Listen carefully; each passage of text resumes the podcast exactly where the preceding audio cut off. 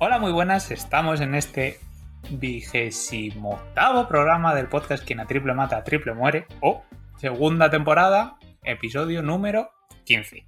¿Por qué tengo tanto lío? Porque hace dos días grabamos el anterior y acabo de editarlo, acabamos de subirlo a, a Spotify, a iVoox y me he hecho es demasiado, demasiado trabajo en tan poco día.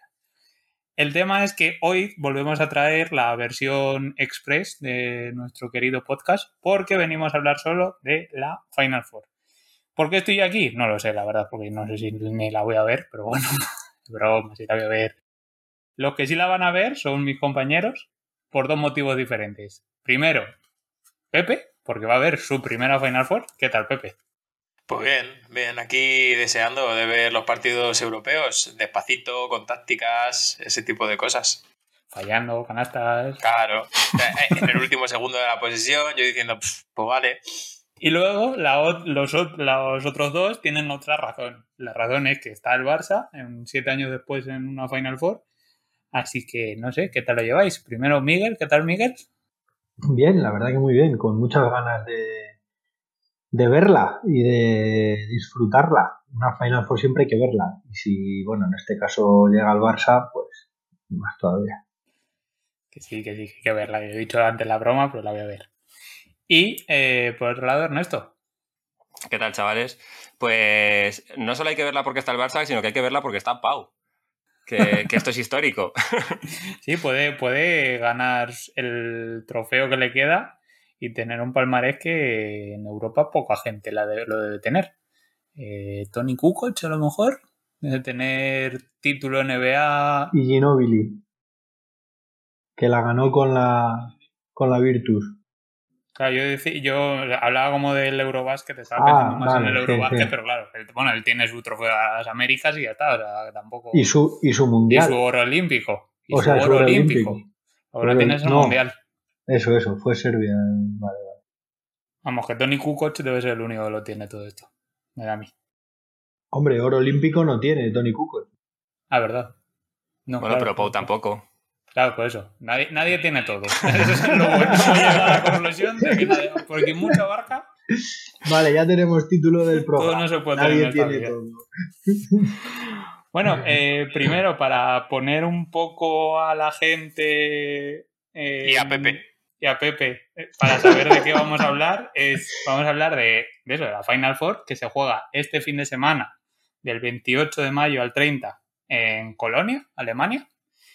Eh, empiezan los partidos el viernes, como siempre. Eh, juegan a las 6 de la tarde el EFES contra el CSK, por un lado, y luego a las 9 se juega el Fenerbahce Uy, perdona, tengo puesto aquí FCB y he, dicho Fenerbahce. El Barça contra el Milan. Las ganas de que... las ganas de que no esté el Barça. Eh, luego, el sábado se sabrá quién es el MVP de la temporada. Y el domingo, a las seis y media creo que era, es la final. Eh, pues eso.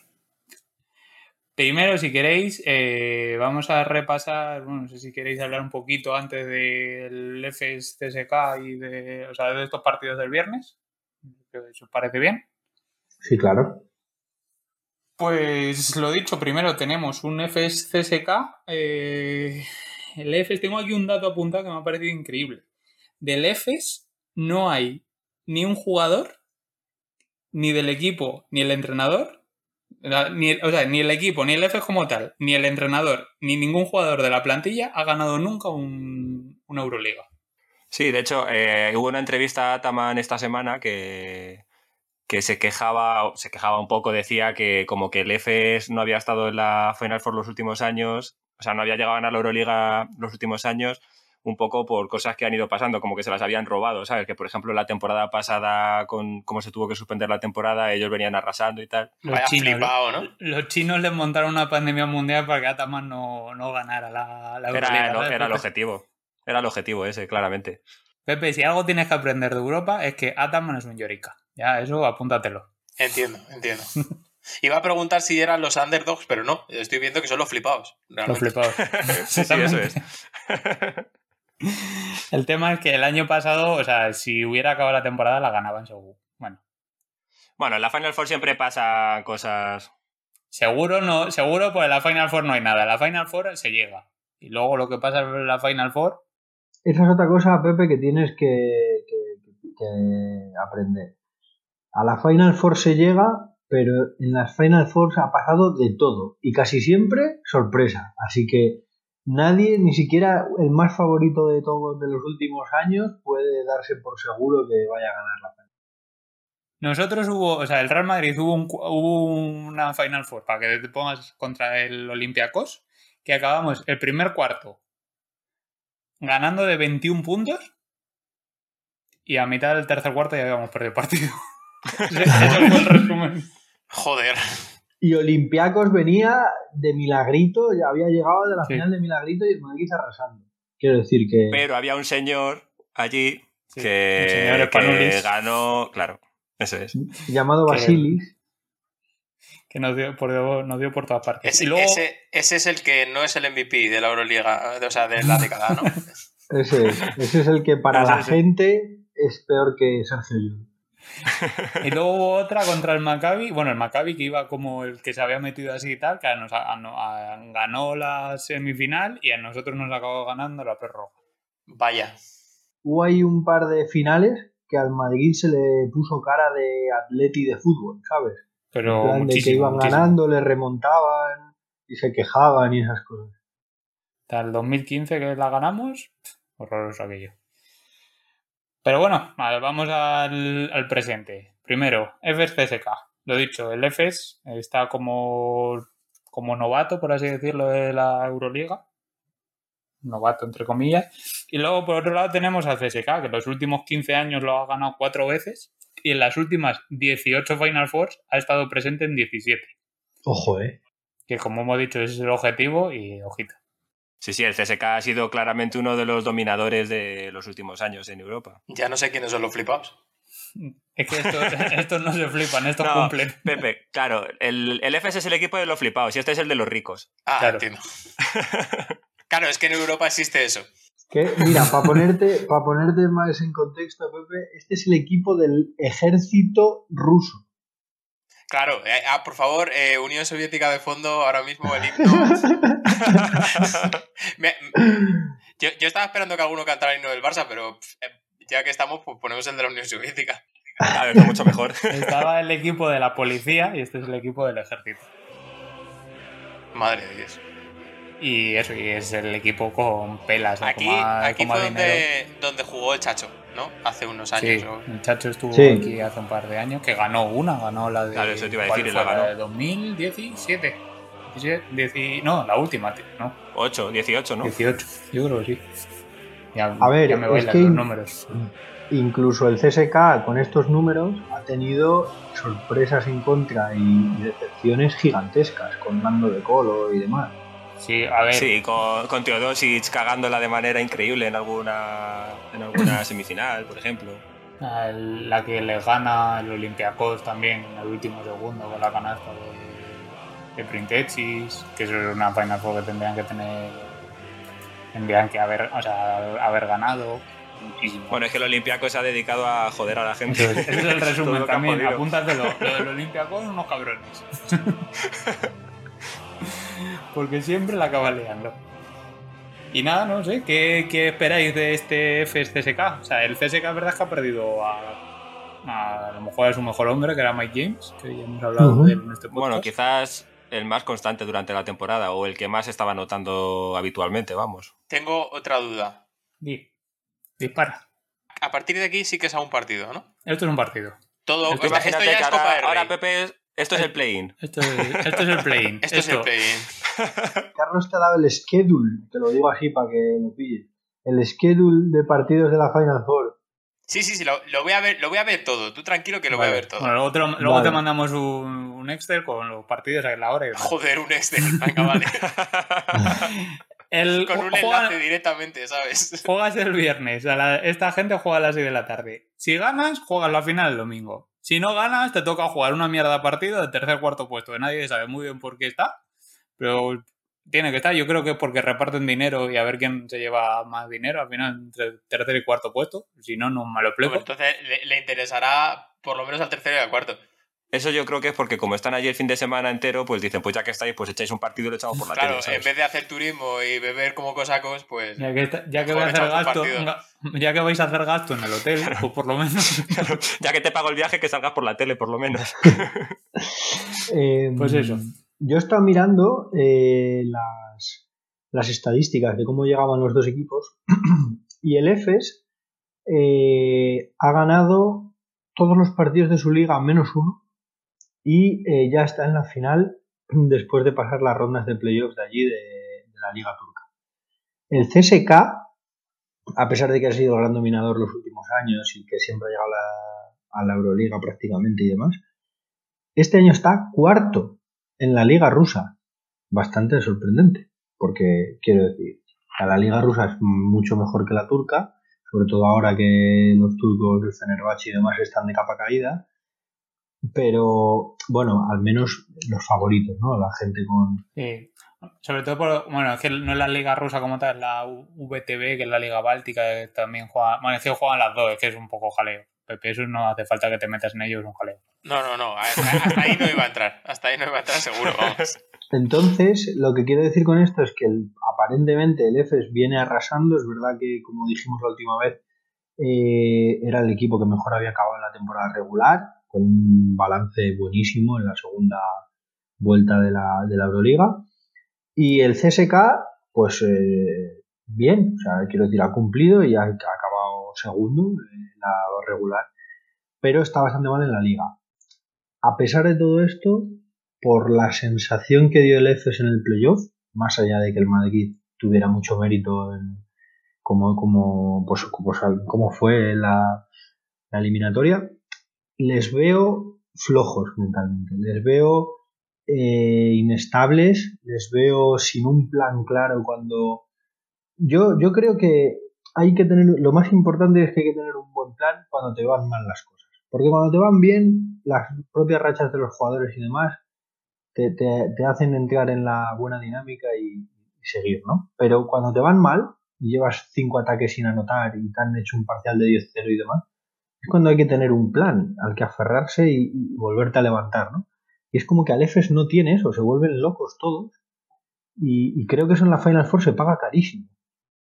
Claro, es que el FS es un equipazo, tiene un plantillón, y si empiezan yéndose en el marcador y, y hacen un partido de estos locos que el Arkin y Michi que están genial y Guguá y tal, y se acaban yendo de mucho, pues sí, te ganan y te ganan de paliza. Pero como el CSK sea capaz de plantarles un partido serio y ajustado hasta el final, eh, no veo yo al FS un equipo serio como para en un final ajustado saber sacarlo adelante, la verdad. Claro, es que esa es. Y, y luego es eso, lo de el, el, creo que el CSK, por, por la tradición que tiene respecto a cómo llevar los partidos a, a, ese, a ese fango, a, esa, a ese laberinto, a esas decisiones tácticas, e Itudis, pues son bastante malos consejeros para, para Ataman y sus locos jugadores. Por cierto, Itudis al final, no sé si os acordáis que estuvimos hablando que a ver qué pasaba con Itudis porque acababa contrato, no sé qué. Han renovado dos años más esta semana. Le han dicho que, que, muy bien que no querían que volviese Mike James, ¿no? que solo por eso. Mira, acabo de mirar los dos eh, enfrentamientos que, que, han tenido estos dos equipos en la fase regular. Y así es muy curioso. El primer partido en Moscú en la primera vuelta en diciembre lo gana el CSK al, al EFES 165. Y el segundo partido en Estambul le gana el EFES al CSK 170. Una cosa rarísima. o sea que están igualados. están igual, bueno, por 5 puntos. sí, sí, una cosa rarísima. A ver, el EFES yo creo que depende un poco de cómo tengan la tarde Saint Larkin y Misic como tengan el día tonto, pues bueno, pues a lo mejor poca cosa puede hacer el CSK. como tengan el día malo, pues ya pueden ir haciendo las maletas. Bueno, esto es una cosa que quería decirle a Pepe, y es que Pepe, aquí lo que dice Carlos, ¿no? Es verdad, si, si Michi, si Larkin, lo ha dicho Ernesto antes también, Bubá y tal, tienen su día, dices, va, pues te ganan, te meten una paliza y tal. El problema, que yo creo, es que en Europa, en una Final Four, es muy difícil tener tu día. Porque hay, hay 200 informes detrás de, cada equipo y te van a hacer la vida le van a hacer la vida imposible al mejor jugador del otro equipo casi seguro que seguramente haga sea el mejor de su equipo y decida el partido pero no va a hacer 40 puntos ni va a meter todo ni esas cosas que que estamos acostumbrados a ver en la acostumbrados a la NBA sí pero bueno, como siempre decimos, también es por lo de. por igual, precisamente porque la manera de defender no es la misma que la que se defiende allí. Y el campo es el mismo, y etcétera, etcétera. Pero sí, sí, sí, obviamente. O sea, sí, sí le, van a hacer mucho más la vida imposible a uno porque habrá, llegarán más las ayudas, habrá gente más pestosa, ese tipo de cosas. Claro, hay, hay más presión. No, solo quería decir que hay mucha más presión y se nota. Sí, de público esta vez no sé cómo estará la cosa, no sé en Alemania cuánta gente meterán. Eso te iba a preguntar, que dónde se jugaba, porque allí en Rusia sí que hay público de tres para de pero si no se juega allí. Se juega en Alemania, así que no sé cuánto público va a haber, no creo que haya mucho, pues no decir que a lo mejor...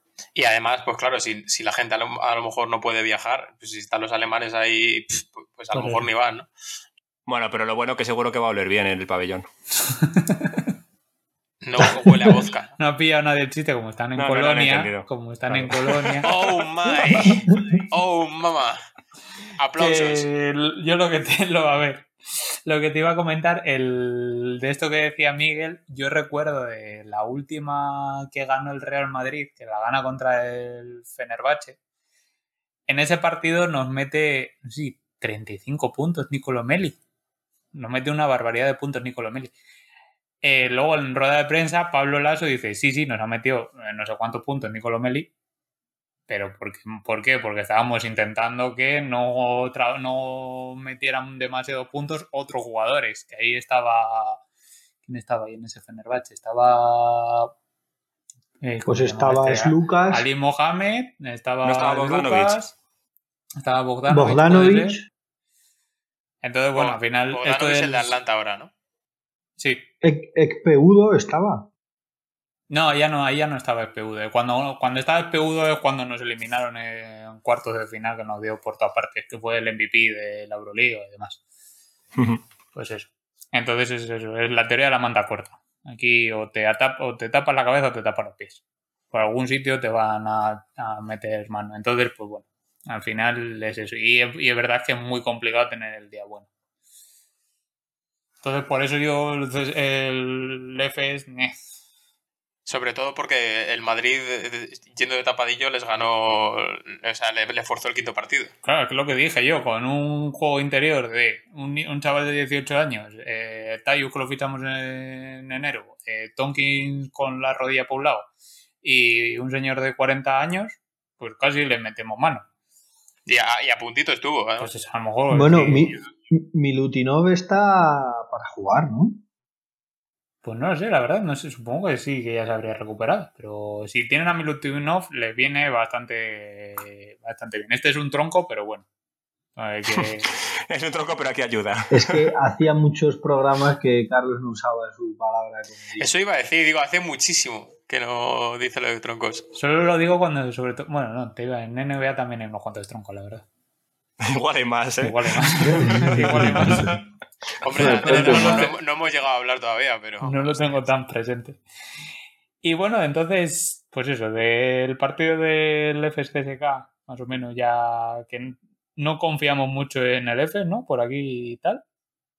A ver, es que han demostrado que son muy irregulares, que es que es muy difícil confiar en ellos. O sea, tú te ves la temporada pasada y esta y el plantillón que tienen y deberían, yo ya lo dije al, empezar los playoffs, que les veía el único equipo que, o sea, el, equipo con más posibilidades de, meterle mano al Barça, por ejemplo, es lo que quería decir. Pero después de ver el playoff contra el Madrid, lo dudo.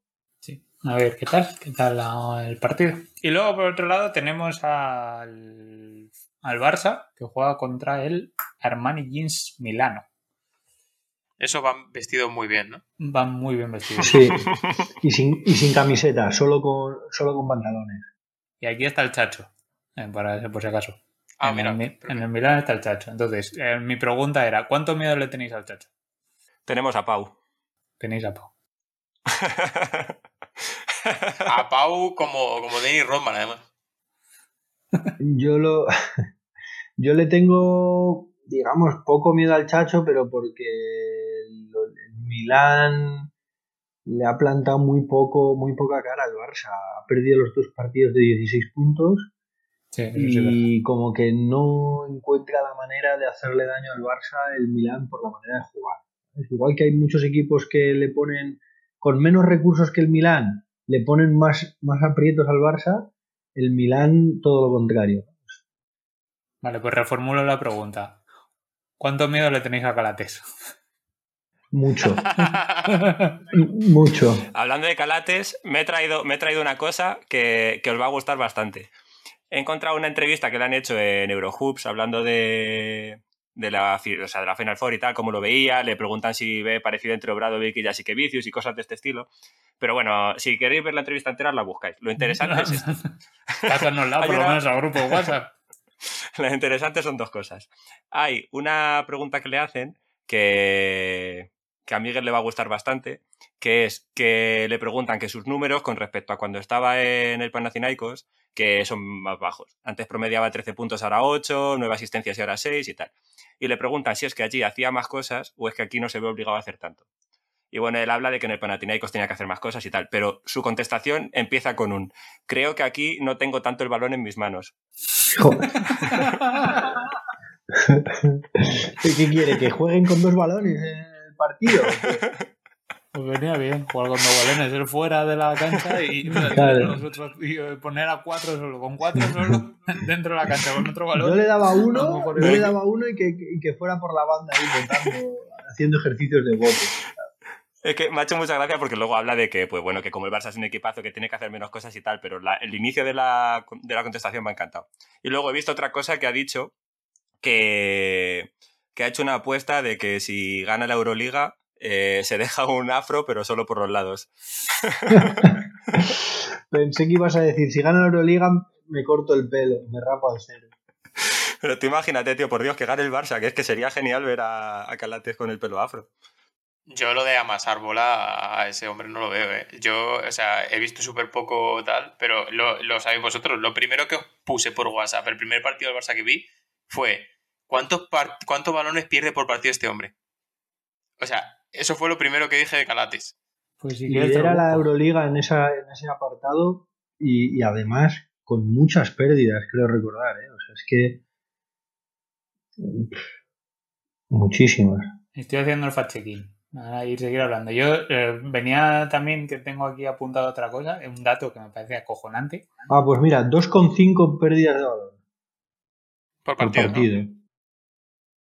¿Y cuál es el y quién es el que más? Espera, porque es que he buscado directamente el de Calates, porque sabía que era el que más, a lo mejor luego le han adelantado. Pero. A ver, es que es lo que decimos. eh, yo creo que. O sea, veo contradictorio. Jasikevicius llegó con la filosofía de buscar una y otra vez ese movimiento de balón y que el hombre que esté solo pues pueda tirar y, buscar un poco esa sintonía grupal a la hora de compartir el balón, los tiros y demás, más allá de todas las estrellas y, y las estrellitas que tiene el Barça, ¿no? Y al final ha acabado siendo esto un Calates soba, requete soba el balón hasta que encuentra la asistencia. Y creo que es desaprovechar a toda la plantilla. Eh, incluso al propio Calates, que estaría mejor en el banquillo. No sé. Eh, bueno, no es el que más, el que más es. El, que, que, que es desgraciado. Este es un terrorista el baloncesto. Apúntate, apúntate. Sí, Alexei Alex- Esbet. Alexei Esbet, que ha Es promediado que no estaba viendo venir. 4,2 eh, eh, pérdidas por partido hostia, es que cuatro son muchísimas, a tío. 5,24 por 40 minutos. Hostia, qué burrada. Qué burrada tú. Y. Lo mismo en el prorrateo a 40 minutos, Calate se le acerca, ¿eh? Sí, sí, sí, Jalate se le acerca. A 40 minutos se le acercaba. Se acerca a 4 con algo. 409. Lo que dice Miguel de que a lo mejor, o sea, de que siempre está intentando buscar al hombre solo y tal y que cual. eh, en el partido este, que es solo a un partido, ya podéis desatrancar en tiros de larga distancia. Porque ahí, como tengáis el día tonto, os vais al hoyo. Hablando de, de tiros de larga distancia, tenía que lo he visto y me parecía cojonante. El, el señor Kyle Curich ha promediado un 59,5% en triples esta Tiros de tres, intentando cuántos? Pues espérate, a ver, Joder, perdón. unos cuantos, intentando unos cuantos. Menos de los que debería. Eso Yo sí. ya os dije aquí que para mí Kurich ahora mismo es el mejor tirador de Europa, Es- con es diferencia, Sti- pero muy Sti- de largo. Stephen ¿eh? Curry, ahora mismo, este señor. Hombre, en el 7.25 a lo mejor cambiaban los números, no lo sé. Eh, intentando tres por partido.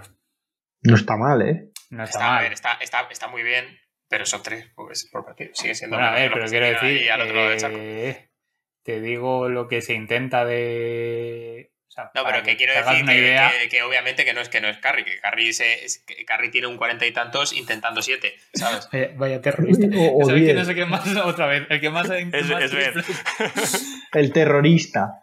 Alexei Esbet, que ha promediado 9,39 intentos y ha, y ha metido 3 por partido, o sea, un 33,3. Joder. Se han Joder. quedado, se han Bueno, quedado eh, un 30 contra, un 3 con 33, o sea, un 30, 33 con 3 has dicho, ¿no? Sí. Eh, te- el terrorista. Sí, no- o sea, no es mal porcentaje en triples. No es bueno, pero no es malo.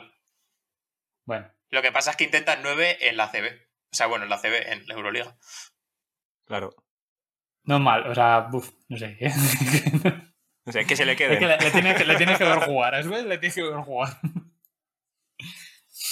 Le echaron de. No, le echaron, le echaron de los Timberwolves. Por ir a lo loco, pues imagínate. coño. y eso que hay entre todo el mundo. Madre mía.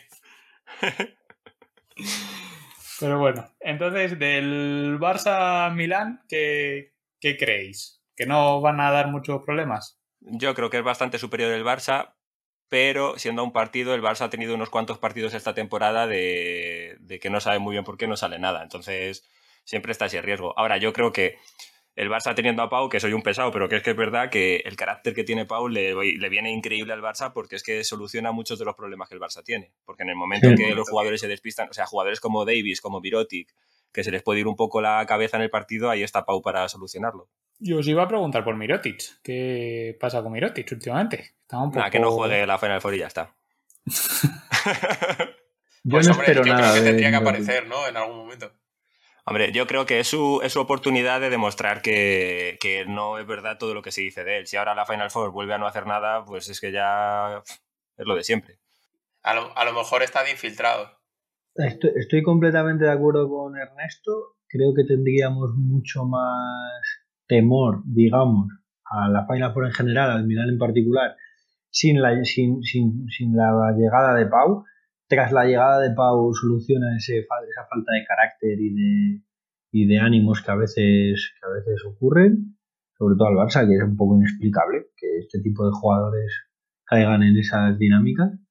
Y luego, yo ya no espero nada personalmente de Mirotic. Si decide aparecer, pues es alegría que me llevo. Y si no, creo que el Barça está perfectamente capacitado para ganar la Final Four sin Mirotic.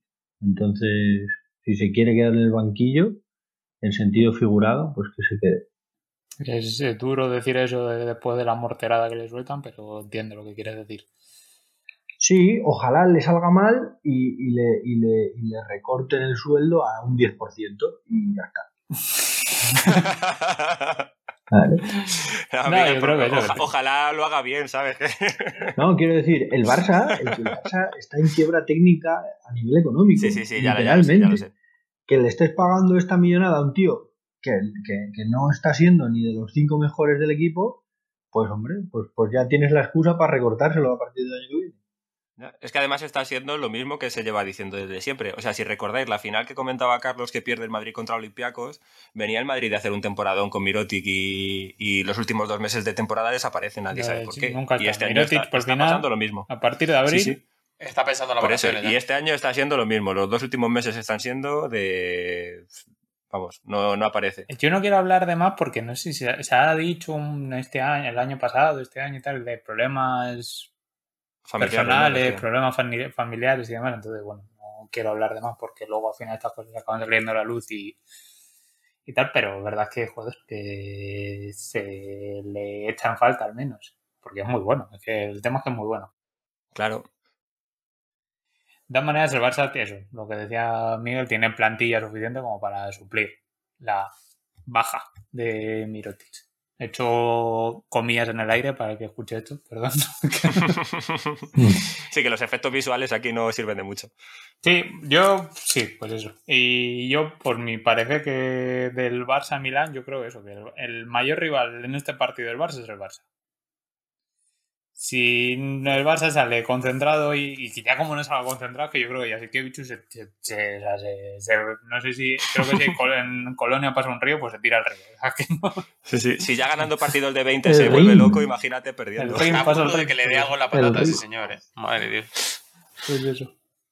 No sé, si te tira, pues se va, o se va a Bélgica, que está al lado, que no está, está lejos, y se tira al mar que no sé, no, no sé qué, qué, es eso, que yo creo que el Barça tiene todo en su mano para al menos pasar a la final. Bueno, pero todo en su mano no, porque el Milán juega y en Milán hay unos cuantos cabrones bien. Muy bueno. sí, el, Milán ha tenido momentos de partidos que parecía que los iban a perder y de repente aparece Simon Shields, que este año ha jugado un año increíble y te mete cinco triples al final o yo qué sé. Y, te llega Luigi Datome y hace el partido de la temporada, que solo hace uno y hace...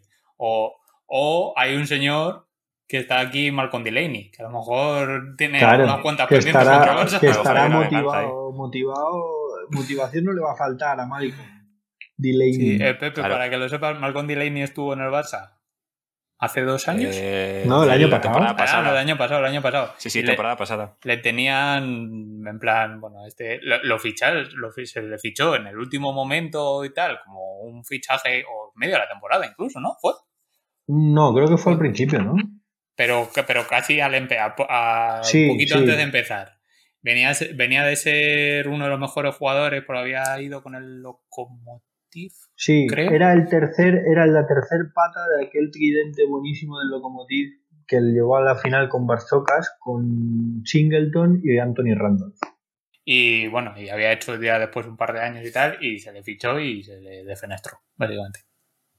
No se le de nuestro, pero casi. Básicamente era un, caso de Urtel, sin dejarle de, fuera del avión, pero un poco parecido. Era un tío que iba un poco a su bola, que tal. Y, ¿sabes? El típico, el mismo perfil de jugador realmente. Caso Urtel, un caso Tyrese Rice, que también sí, tuvo. Bueno, ese sí que fue una cosa que le bajaron al segundo equipo y eso. Uh, no sé si le, sigo por Instagram. el otro día subí una foto en un yate con la camiseta de Yul, diciendo el mejor jugador, uno de los mejores jugadores de Europa. él también votó en la encuesta, chicos. Él también votó. Sí, él también votó. Pues nada más. Dime, amigos.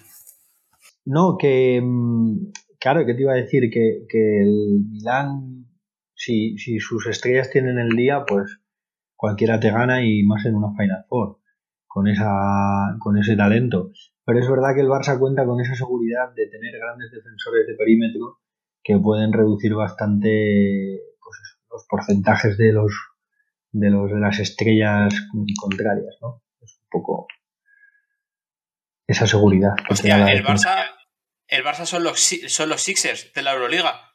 Tienen un base que no tira y, tienen eh, defensores exteriores, o sea, ya está. Ojalá, ojalá tuvieran un base que no tiraran. Y un pivot que no se quiere meter por dentro, Pepe. Eso, eso. Soy del Barça. yo, eh, ya para cerrar un poquito esto, si os parece bien, tengo aquí apuntados los premios que se han concedido ya en la de la temporada. Queda por saber el MVP, como he dicho antes, lo dirán el sábado. Lo he dicho, lo he dicho en directo, ¿no? O no lo he dicho, lo he dicho a vosotros. Bueno, da igual. No, no, Si sí, lo has dicho, lo has dicho en directo. Pues si queréis los comentamos un poco por encima y cerramos esto. Venga. Perfecto. Pues a ver, eh, voy a empezar por los individuales. Eh, el primer individual numérico y el primero que anunciaron fue máximo anotador. Eh, el señor Alexei Svet eh, promedió Está en todas partes. que está en todas Está partes. todas partes, ¿eh? 19,8 puntos por partido y es la segunda vez que gana este título después de hacerlo en la 17-18. Esto ha valido para absolutamente nada porque el- su equipo, el Kinky, ha quedado último eh, ganando cuatro partidos. Uno de ellos contra el Madrid al final, que, que casi nos Sí. joden la- la- Yo me, acuerdo de eso.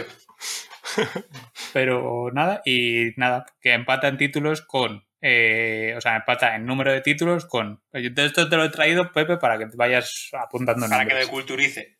Igor Rakochevich, que era un hijo de puta de mucho cuidado. Era bueno, eh, jugó en el Madrid Hostia, y, es que, madre mía. y estaba loco, estaba loquísimo.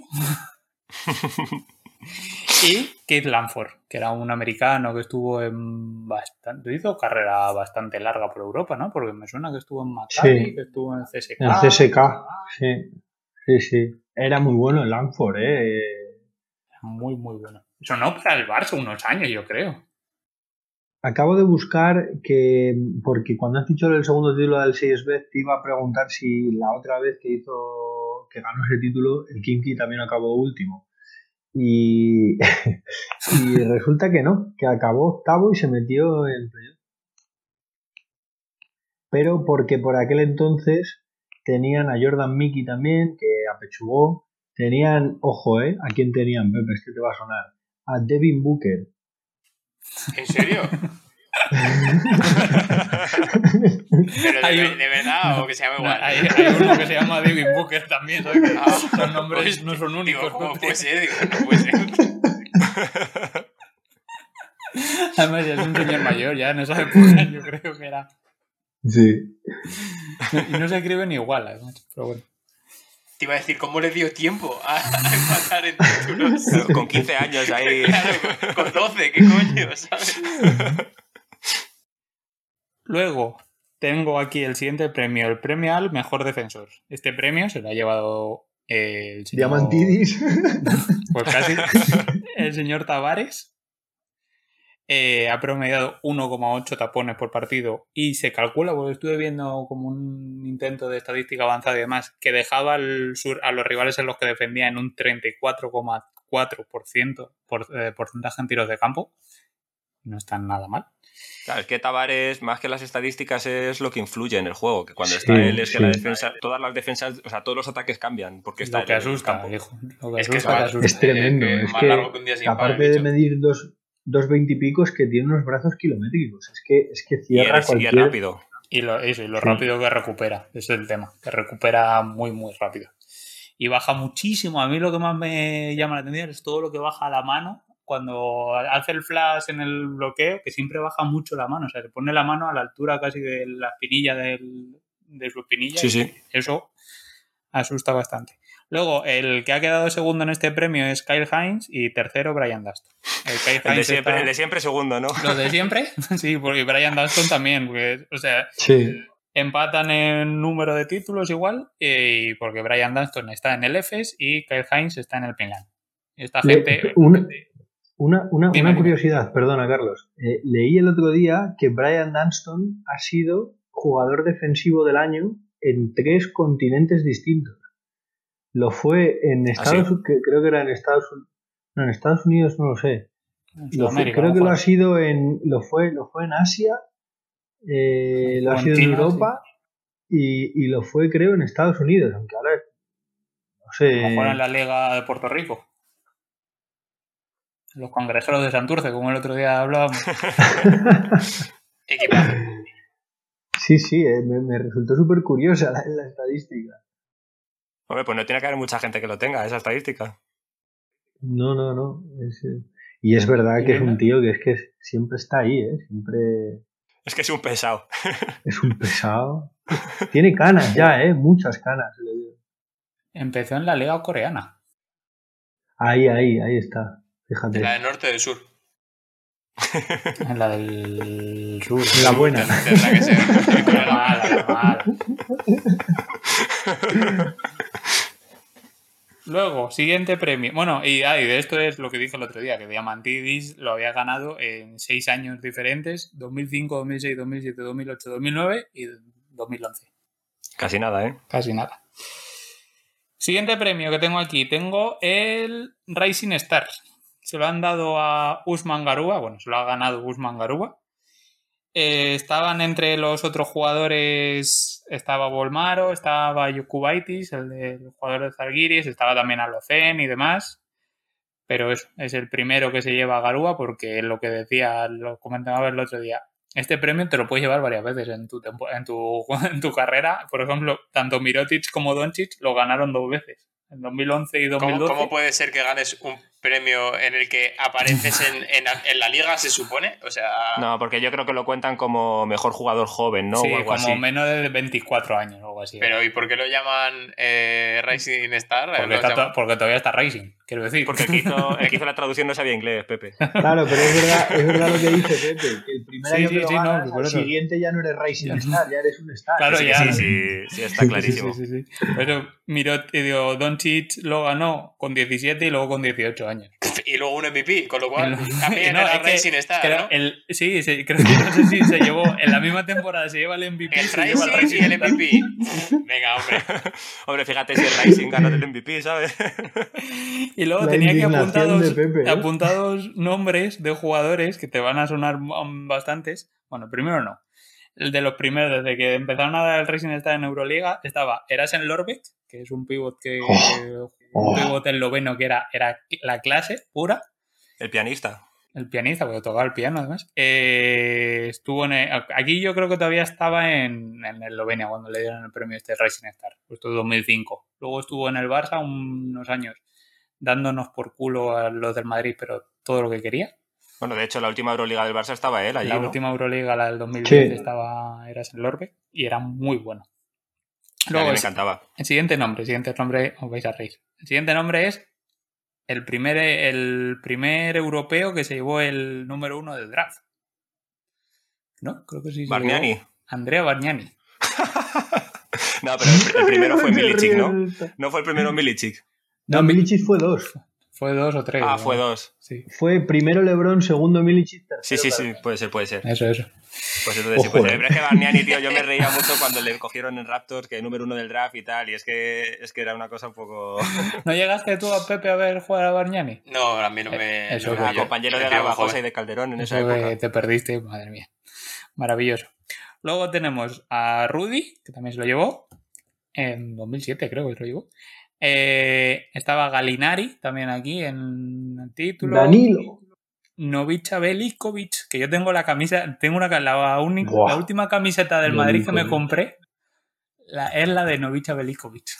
Era buenísimo, ¿eh? A mí me encantaba ese A mí me jugador. gustaba muchísimo. Luego llegó Sí. Héctor Messina y jodió, le jodió la carrera. Pero bueno. y luego Qué típico. Ricky Rubio, eh, Costas Papanicolau, Bogdan Bogdanovic, el que está en Atlanta, que también se lo llevó dos veces, Alex Abrines y Goga Vitachi. Esos son los nombres que tengo aquí apuntados. Oye, hablando de Abrines, ¿lo van a sacar en estos partidos o, o no lo van a sacar en la Final Sí, Four? claro. Sí, Sí, 10 claro. 10, 15 Pero minutitos. quiero Sí, decir, es ¿va a, asumir, titular, va, a asumir, va a asumir los tiros que tiene que asumir? O... A ver, últimamente lo que está haciendo sobre todo es defender por fuera. Eso, eso es lo que os, os quería preguntar yo, eh, porque como yo los partidos fuera de la Euroliga no, no los he visto, en estos, o sea, eh, le- eh, está- ¿cambia algo lo que hace Saras o, o- o no? Quiero decir, eh, ¿hace exactamente lo No, mismo que, eh, o sea, que- que- no que cambia nada, se- Calates? Se pone a dar voces todo el rato y eso no cambia nada. No, pero aprovecha para hacer cambios rollo, por ejemplo, hay, mucho- hay partidos que ha jugado más Sergi Martínez, a lo mejor, o Pusto Boy, por ejemplo, en Liga ACB. Y en Euroliga juega más, eh, por ejemplo, los últimos partidos jugó con Pau, con Quiero Brandon decir, Davis. en- en lo que es la Final Four, ¿hay similitudes en lo que son los playoffs de la NBA en los que tienes que jugar prácticamente con ocho jugadores de los que te puedes fiar de seis? No, en Euroliga yo ¿O creo no? que Depende eso, del a ver, depende del equipo. El Barça con la plantilla que tiene y siendo ya sí que Vicius va a utilizar todo lo que pueda. Porque al final hay muchos cambios de estos de... Por ejemplo, Abrines puede estar todo el partido sin jugar y de repente salir a- en concreto a defender a un jugador, ¿sabes? Aunque salga cinco minutos a cansarle. Ataman va a jugar con siete, como mucho, por ejemplo. Del Claro, F. eso, eso, eso sí. Por eso que varía un poco, mucho. eh, Cada entrenador viene con su. Vale, vale, esa era mi duda. Y No, pero, pero Abrines juega seguro, sea, quiero decir, Sí, es sí, uno de los seguro. fijos para Saras, le gusta mucho. Sí, Y pero aunque que es lo que- hablábamos en la Copa, lo hablábamos con lo de la Copa del Rey, que fue un, eh, un tío que, que, pese a que no tiró mucho, no falló ninguno de los tiros que tiró. Eso es. Y, y luego en, en los partidos de la Euroliga no le estábamos viendo prácticamente nada. Sí, pero ya, tío, yo creo que es más problema de así que vicios que de Abrines, ¿eh? De no buscar jugadas para él, porque luego, o sea, sí que aportan Sí, el sí, equipo, porque aunque no, no- tire, no, él o sea, defiende y tal, pero. Mi, mi pregunta iba de. eh, o sea, lo que estaba intentando es tirarle a zapatillas al entrenador, no a, no, no a Abrines, ¿sabes? Y yo sé que Abrines Sí, sí, tira esto, muy bien. esto, Pepe, es lo que decíamos el último día con lo del playoff, que el Barça debería buscar más tiros para Abrines y Curich, para abrir el campo. A ver, tú piensas, Pepe, que en las últimas dos semanas el Barça ha jugado un partido. O sea, que En las últimas dos llevar- semanas un partido. Yo creo que sí. Dos. O dos. Creo Ah, que era contra igual. el Tenerife, Tenerife Pero, y Ahora sí, Vasconia, pero vienes ojo, de, toda la vienes de toda la temporada, pero vienes de toda la temporada de jugar 3, 4 partidos por semana, por semana. entre domingo, Ya, martes, tal, sí. Lo que no entiendo de Europa es cómo puede haber semanas en las que esté jugando. Eh, nadie. No lo entiende nadie. O sea, lo o que sea, vas a decir, dilo, dilo, Claro, perdona. o sea, eso, que esté, eh, que esté, esté jugando los playoffs de la, de la Euroliga, vamos, eh, los octavos, y que luego eh, y tengas entre medias un montón de partidos que además no te permitan jugar en fin de semana, y ahora de repente que viene la puta Final Four, eh, estás libre. no, y nada, luego juegan el domingo y el martes empiezan los playoffs. Pero, Pepe, Ah, bueno, peor claro, que eso, eso, es todavía. Peor, peor que eso todavía, que la ACB ya ha terminado y la Final Four empieza el fin de semana y se va a jugar la- el playoff de la ACB a tres partidos todo, Sí, sí, porque lo no que había de tiempo y esta semana tenemos cuatro o cinco días que no se juega nada. Ya. No, no, ejemplo. no es comprensible. No es A comprensible ver, el problema de este año además es que lo- el 20 o sea, tiene, acaba el 17 la liga porque el 29 empieza el preolímpico. Que hay preolímpico este año. O sea, Claro, que se juntan muchas cosas. Este año se han juntado que empezó tarde además, no sé Ya, qué. tío, tal. pero es que eso es, es Bueno, una poco, movida tío. para los jugadores, ¿eh? O sea, son rachas de exigencia física súper fuerte, parones, eh, otra vez súper súper exigente. Han- El único parón ha sido estas dos semanas. Es verdad que ha habido un parón un poco raro, porque el Madrid, por ejemplo, sí que solo ha jugado un partido, pero bueno, no sé. Eh, vamos a cerrar con que nos estamos yendo un poco de tiempo con el tema del primer y del segundo equipo. Digo primero, eh, voy a decir primero el primer equipo porque hay unos nombres que a mí me chirrean un poco. Primer equipo, base, como base tenemos a Kevin Pangos. Approve. Está mal, approve. Luego, Hombre, ese te chirría, Carlos. No, no, no. El que me chirría es este. Vladimir Lucic. Coño. Ha jugado muy Hombre, bien, la es verdad es que jugado muy bien en el Bayern y demás. Claro, es verdad que algu- alguien del Bayern casi que merece la pena que esté, ¿no? Por, por el temporadón que han hecho. Y luego vas a Mitic. Y de juego interior, eh, Nikola Mirotic, Tavares. ¿Quién te chirría, Carlos? Pues Lucic un poco y a lo mejor Mirotic, pero bueno. A lo mejor Hombre, Mirotic, Mirotic o sea, a quiero decir, viendo la temporada, sí. la temporada regular entera sí que estaba a ese nivel y si ves números que al final sí. lo que vale para esto, pues te queda Claro, loco. yo entiendo que aquí hay sesgo. O sea, por mi parte hay sesgo. Ya te lo dije el otro día, Carlos, que para mí del Barça el que hubiese metido ahí es a Higgins. Sí. Es que eh, el tema es que en el segundo equipo eh, a mí me gusta más. A pesar de que, a pesar de que tiene a De Colo, que bueno, yo con De Colo, Shane Larkin, eh, Simon Shields, Will Clyburn, Brandon Davis. Ese es el segundo equipo. Eh, pues no sé. o sea, eh, casi me gusta más el segundo equipo que el primero. Pero bueno. Sí, me sobre es que es que Will Clyburn, por ejemplo, ha hecho también muy buena temporada y Sí, ha hecho muy buen año, sí. entonces, Bueno, y Savon Shields ha hecho un año buenísimo y ha salvado al Milan en más Sí. de una, ¿eh? por eso. Entonces, eh, yo creo que el MVP va a ser Michic. Michi, ¿tú, tú, tú crees? Decía Mirotic también. Es que el Barça ha sido primero y ya te digo, al final estas cosas, o sea, lo que tenemos que entender es que una Como cosa es lo que vemos como aficionados, una cosa Ya. es lo que vemos como Sí, aficionados sí, y otra cosa es que al final, para este tipo de cosas, casi siempre lo que más vale son los números. Ya. Y eso hay que asumirlo. Sí, eso es verdad que hay que asumirlo. Pero bueno, no sé, no sé. Bueno, ¿das tú la noticia, Carlos, cuando den el MVP a Mirotis? ¿La das tú la noticia? Sí, la doy yo con toda la alegría de mi corazón. Yo se lo daba, yo se lo daba a Pangos, ¿eh? Yo también.